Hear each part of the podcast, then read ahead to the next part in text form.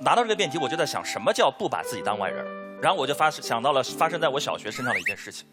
小学的同桌，二年级、三年级的时候，同桌要拿我的改正液、涂改液，然后他就直接啪就把笔袋拿过来，就把涂改液拿出来就开始用。我说：“，这是我的涂改液。”我就很诧异，我说：“你你你可以跟我说一下。”他说：“哎，我们同桌的一两年了，你怎么这样？这我就拿就行了。”我说：“可是这是我的，你要说一下。”他说：“可是我的笔袋在这里，你以后要拿随便拿呀。”很像吧？他没有想占我便宜，他把我当自己人。可是我那个时候还没准备好把他当自己人。他说完那句话，我的第一反应是我我我我没有要拿你的涂改液，我也不会想到去动你的笔袋，我我伸不出那个手，我们价值观不一样。我当我把手伸过去，我知道你允许我可以随便在你的笔袋里拿，但是我还是伸不出去，我一定会先问你，我我能用一下你的涂改液吗？然后你说可以，我再来拿。我小小年纪第一次感受到这种集体主义与自由主义的冲突，你知道吗就是有一波人会坚定地认为说这应该是我们的，还还有另一种价值观的认为那是你的和我的。所以这个问题在亲戚当中的映射几乎是一样的。他当然没有故意占我便宜，他没有把我当外人，他把我们跨到一个圈圈里来了，但我还没这么画。这个辩题的冲突的那个交集在这个地方，这个时候作为我们这一方。作为我们这个价值观持有的这方，应该有个什么态度表达，对不对？应该有个什么态度表达？我后来就在想，我也不理解，以我同桌那么好的关系，他只要找我问，我一定会说，你肯，请你拿。我都那么，我为什么那么介意他问一下呢？我后来又有点想明白了，在生活当中有点想明白了，因为“应该”的这三个字，是所有施与善意最大的天敌。任何你要施予善意的时候。只要你头上罩上了“应该”的三个字，味儿就变了。嗯这点特别奇妙，不把自己当外人，给我们那个些微的心理的微些微影响就在于，不把自己当外人，会认为你这么做是应该的。本来我是愿意这么做的，你一这么说，我就不太想这么做了。哪怕你是亲戚，很多话你问一句都是小事儿。到我家来吃饭可以，是晚上不不先也不打招呼就直接来了，我就觉得哪里怪怪的。住几天也可以，不问你就直接这么住着，我就觉得哪里怪怪的。后来就想哪里怪怪的呢？后来想明白，因为我们都不是圣人，我们都是俗人。施与善意的时候，我们心里一点期待都没有吗？我们期待什么呀？我们有没有期待一丝谢谢，一丝感恩？我们最怕那个善意消失于无形，我们最怕那个善意变成习惯而成为我未来永久的压力。我最怕一件我想做的事情变成我必须做的事情。当你越过了这一条界的时候，撅回去是在维系这个刚才刘总说的规则的制定。刘总刚才一直说到了第三个阶段，有了规则，内方外圆都是第二个阶段撅出来的呀。人不能过河拆桥啊。你撅过了人生的第二个阶段，撅到了人生的新境界，告诉大家就不要撅了。哦哦哦那活在第一个阶段的芸芸众生怎么办呢？怎么办呢？跳到第三个阶段去吗？所以在这个那，我就在想，那亲戚当中，刚才我上的这是小学同学，那亲戚当中这种不拒绝会有会有什么？因为我说实话，我抽到这个辩题，我很没有说服力。我这么我一生没撅过亲戚。我就是刚才你们说的那种老好人，我跟傅首尔真的是遥遥相对。我有时候很羡慕傅首尔、甜甜姐、薇薇姐这种性情中人，有话就说，有有事儿就讲，然后人就特别直性子。然后我我我我很羡慕，但我做不到。我这个性格就是这样，我也没撅过亲戚。我打了这一方，还要说要撅。我当时也是，我还是给我爸打了电话，我说我都没撅过那么多亲戚。我爸就在那边笑，他说因为我都帮你挡。我都帮你挡了，我有很多亲戚，其实很多时候来找你，我都会说你你找都不会把我的电话给他们，就你有什么事先跟我讲，我再跟我儿子说，他都帮他扛了。我爸为什么要帮我扛了？他他的他的他的一生正好就是很就是那个就是那个阶，我们的父辈其实正好在那个转型期的那一生，从农村出来进了城，他也没读过什么书，练武术出身，然后做警察，一开始就做警察，七十年代就做警察，到现在老警察，在城市干了个十来年，地位不错了。一堆亲戚会找，这个工作能不能帮忙安排一下呢？这个户口你在你在警察公安局，城市户口，那是不是顺道的事儿呢？这个我这个又没对象，你能不能介绍一个呢？先一般来先吃个饭，吃个饭就住下，住了几天说，哎呀，有没有什么工作介绍一下？前十年左右的时间，基本上不绝，而且尽力而为，尽量去帮，能帮就帮，当时这样出来的。我之前看了一个电视剧，看的真是极有共鸣，《人民的名义》，祁同伟，祁同伟。当然啊，开始那十几年比较像，结局不一样。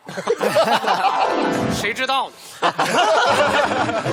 已经退了，已经退了，而且还没还没有饮弹自尽，是吧？他这个转折在哪里啊？从祁同伟的故事的开头，为什么没有走上祁同伟故事的结局啊？他中间绝了一次，而且是大绝四方，硬绝了。他帮了十来年的忙，在那十几年不绝的帮助当中，折射出了人性奇妙的地方。人性的奇妙点一：只要人生中有捷径，捷径很快就会变成唯一的路。嗯当所有乡村们的乡亲们发现他能帮上忙。一句话呼之欲出，一碗水要端平呐，四叔。二舅子的忙帮了，三舅子呢？四舅子呢？小姨呢？你帮哪个？你只能都帮。人力是有限的，但我爸尽力了啊！有的介绍工作，有的努力的把这个户口从农村户口变成城市户口。那个时候这还挺值钱的。帮完之后念着好吧？No，人性点之二，你做了十件事。九件好事，一件没办成，所有人都只记得那一件，没错吧？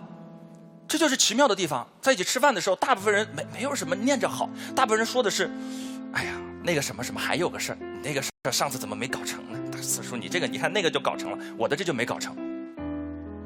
抱怨，没什么好结果。奇妙点三，人类会滋生出奇怪的依赖特性。介绍了工作。刚开始不怎么好好干，四叔在吗？我这份工作搞丢了，再给我介绍一个嘛，找找关系嘛，活动活动嘛。疲累不堪，一旦这个卷的头不开，滑着滑着就滑到这个人性奇妙的漩涡之中了。大概十十多，在我小小学小学一年级、一年级、二年级那个过年的时候，我爸喝多了，大发了一次脾气。他帮了那么多，真的。这么的忙，但是大家来吃饭还是说着面上都啊一下来面上都特别恭敬，一下来哎四叔怎么什么什么全是事儿。那次大发了一次脾气，把酒也砸了，酒瓶子也砸了，说从此以后不要往来了，你们都回去，这帮侄儿没有一个没有一个靠谱，全回去，以后没有你这个四叔了，就这样了，话到这儿了。四五年的时间真的都没怎么走动，结果是什么呢？我们还觉得这做不做不往来了，不是，现在比当年亲热多了。因为那一帮侄儿、侄女儿、外甥女儿、外甥，一夜之间都长大了。他们意识到没有人能帮他们了，那介绍的这个工作你就得好好干呢。没办法，我爸在生活当中找回了自主，但他们学会了自强，这就是觉的作用。你以为觉是在刚才说这是麻烦，不，那是一时的麻烦。换了他们之后的顺途啊！因为这个时代，这个社会不是当年那个社会，不是传统社会那个亲缘血亲，然后靠关系能搞定的时代。现在是城市文明，你在城市当中，你的人从农村来到了城市，你的思想没有过来，待不下去的。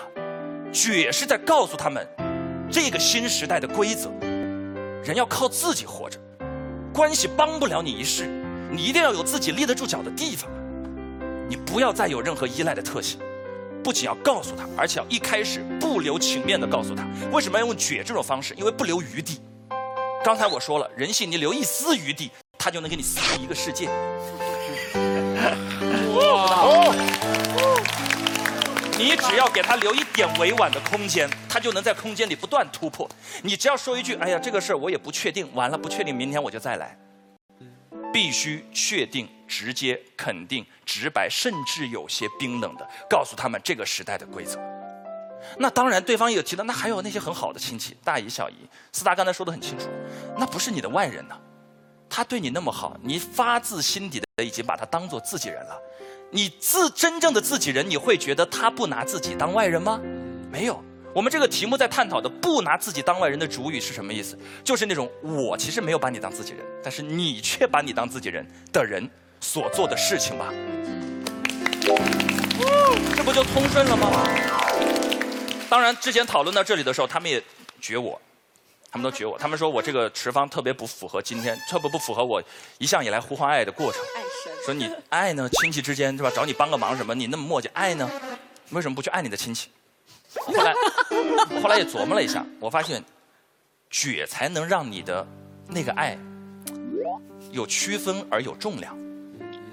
我我我我现在其实在学着改变，我之前是个老好人，我没有没有撅人的习惯，然后我对所有人，其实大家有什么要求，一般我说 OK 没问题，这大家都知道，这里面很多人都是很十很多年十几年的朋友。